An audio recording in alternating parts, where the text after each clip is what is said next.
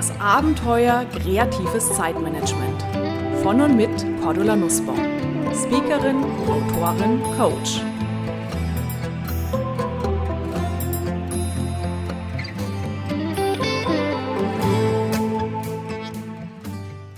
Liebe Hörerinnen und Hörer, lassen Sie uns heute mal wieder ein bisschen über das Thema Lebensziele sprechen und vielleicht nehmen Sie die ein oder andere Idee mit, warum konkrete Ziele Ihnen überhaupt nicht weiterhelfen in Ihrem Leben. Im Gegenteil. Egal welchen Erfolgsratgeber wir aufschlagen, immer heißt es dort, definieren Sie Ihre Ziele, erstellen Sie einen Maßnahmenplan, legen Sie los. Für sehr strukturierte Menschen ist diese Übung meist ein Klacks. Sie wissen ganz genau, was sie wollen und brechen es problemlos auf Einzelschritte mit exakter Deadline runter. Andere jedoch schnürt es regelrecht die Luft ab, wenn sie konkret und detailliert notieren sollen, wo die Reise hingehen soll. Das kennen Sie vielleicht. Einerseits wirken diese geplanten Menschen als Vorbild, den es nachzueifern gibt. Mein Coaching Glenn Ludger hatte auch so einen in seinem Bekanntenkreis. Und er erzählte, ich habe neulich einen Ex-Kollegen getroffen und wir haben uns über unsere Lebensziele unterhalten. Er erzählte, er habe mit 20 Jahren bereits gewusst, dass er mit 30 im eigenen Haus leben will und mit 40 ein Ferienhaus auf Korsika haben möchte. Und natürlich hat er das heute alles.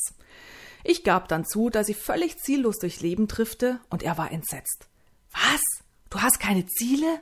Aber das ist ja furchtbar. Ludger erzählte, ich habe mich gleich wieder total schlecht gefühlt und mir Vorwürfe gemacht, dass ich nichts auf die Reihe bekomme. Ich sagte dann, ja, ja, das nehme ich Ihnen schon ab, dass Sie in Ihrem Leben nichts auf die Reihe bekommen haben. Naja, lenkte er ein. Natürlich stimmt das so nicht ganz. Ich habe mein Unternehmen, meine Frau, mein Sohn, eine schöne Wohnung. Aber ich muss doch konkrete Ziele haben, oder? Wahrscheinlich hätte ich im Leben viel mehr erreichen können, wenn ich mir nur rechtzeitig so genau überlegt hätte wie der Kollege, was genau will ich überhaupt. Ja, strukturierte Planer als Vorbild. Hm. Neben unserem Nacheiferwunsch wecken solche Menschen in uns aber auch ganz andere Gefühle, nämlich das Gefühl zu versagen, es einfach nicht auf die Reihe zu bekommen. Dabei liegt es schlicht und ergreifend in der Natur unserer Talente, dass wir eben nicht so konkret planen können und es im Prinzip auch gar nicht wollen. Als kreativ chaotischer Mensch leben wir den Moment und lassen uns von der Fülle der Möglichkeiten begeistern, die jeden Tag neu vor unseren Augen entstehen. Exakte Jahrespläne zu erstellen, würde uns extrem schwer fallen, weil wir ja gar nicht wissen, was im nächsten Monat oder in den nächsten Jahren an neuen Möglichkeiten entsteht. Überlegen Sie mal, wie viele Berufe gibt es heutzutage, die es vor zehn Jahren gar nicht gab? Outplacement-Berater. Denken Sie im IT-Bereich, wo plötzlich Berufsbilder entstanden sind, die es so nie gab. Eventmanager. Gut, vor 30 Jahren hat man schon irgendwelche Veranstaltungen gemacht, aber dass es ein Event ist und dass ganze Agenturen, ganze Sparten davon leben können, undenkbar. Das heißt, natürlich wissen wir gar nicht, was bringt die Zukunft und entsprechend fällt es natürlich auch schwer, so exakt für mich zu definieren, wo will ich hin, wenn ich die Fülle der Möglichkeiten überhaupt nicht überblicken kann. Und dann beschleicht uns natürlich auch die Angst, wenn wir Ziele definieren würden, dann würde uns das Füllhorn des Lebens entgehen.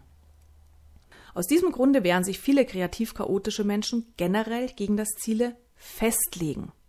Ja, genau, wir wehren uns gegen das Festlegen. Es geht nicht darum, dass wir keine Ziele und Wünsche haben, sondern es geht darum, dass wir diese nicht klar formulieren, weil wir denken, wenn ich es klar ausspreche, dann habe ich mich festgelegt. Weil wir denken, wenn ich Ja zu einem Wunsch, zu einem Ziel sage, dann heißt es automatisch Nein zu den anderen zu sagen. Und wenn ich Nein sagen muss, dann bringt mich als kreativer Chaot das ja um ganz viele neue Erfahrungen. Und so tun viele von uns vor lauter Ich kann mich nicht entscheiden, allerdings gar nichts. Und das ist auch wieder frustrierend. Da verhungern wir sozusagen im prall gefüllten Süßigkeitengeschäft, weil wir gar nicht wissen, soll ich jetzt die Zuckerstangen essen oder die Schokotaler. Lassen Sie sich mal folgende Ideen auf der Zunge zergehen. Erstens. Fangen Sie doch einfach mit den Zuckerstangen an und holen Sie sich später die Schokotaler. Ja, das geht. Meist stehen wir nämlich nicht vor einer Entweder-oder-Entscheidung. Wir können in vielen Fällen fast alles haben. Es ist unmöglich, alles auf einmal zu tun, aber es ist durchaus möglich, etwas auf einmal zu tun, sagte Pearl S. Buck. Zweite Idee.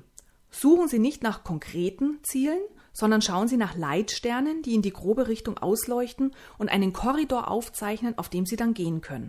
Und wenn Sie auf dem Weg zum Leitstern neue spannende Herausforderungen finden, links und rechts des Weges die schönen Blumenwiesen wahrnehmen, dann hat der Leitstern seinen Zweck erfüllt. Vielleicht kennen Sie das Buch von Stena Dolny, Die Entdeckung der Langsamkeit. Darin schreibt er, je näher John dem Ziel kam, desto mehr spürte er, dass er es gar nicht mehr brauchte. Das Ziel war wichtig gewesen, um den Weg zu erreichen. Den hatte er nun und auf dem ging er. Machen Sie es genauso. Nehmen Sie ein grobes Bild, einen schön funkelnden Leitstern und marschieren Sie in diese Richtung los. Es lohnt sich. Dritte Idee. Machen Sie sich bitte auch immer klar, Ihre Ziele, Ihre Visionen, Ihre Leitsterne sind nicht in Stein gemeißelt. Sie dürfen immer aufschreiben, was momentan für Sie spannend ist, was toll ist, was interessant ist. Und wenn es in sechs Monaten veraltet ist, dann ist das eben so.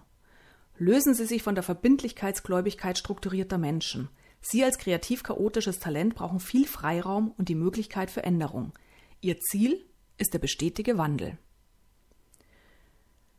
Auch Ludger saß mit diesen Ideen im Coaching vor mir und vor seinem weißen Blatt. Und nachdem wir so drüber gesprochen hatten, füllte er sein weißes Blatt blitzschnell mit zahlreichen Ideen, Gedankenfragmenten und alten Kinderträumen. Und er sagte, ich fühle mich jetzt richtig gut, dass es nicht glasklare, sauber definierte und messbare Dinge sein müssen, die ich aufschreibe. Diese Leitsternsammlung ist super und ich erkenne jetzt auch, dass ich zum Beispiel meinen Wunsch Porsche fahren für mich ja schon als erfüllt ansehen würde, wenn ich mal ein Jahr damit rumdüsen könnte. Das heißt, ich kann mir auch überlegen, ein Jahr leasen, ich kann mir überlegen von meinen Kunden, mit wem könnte ich ein Gegengeschäft machen. Plötzlich tun sich viele, viele, viele Möglichkeiten auf. Und das nimmt viel Druck raus. Nichts ist für die Ewigkeit.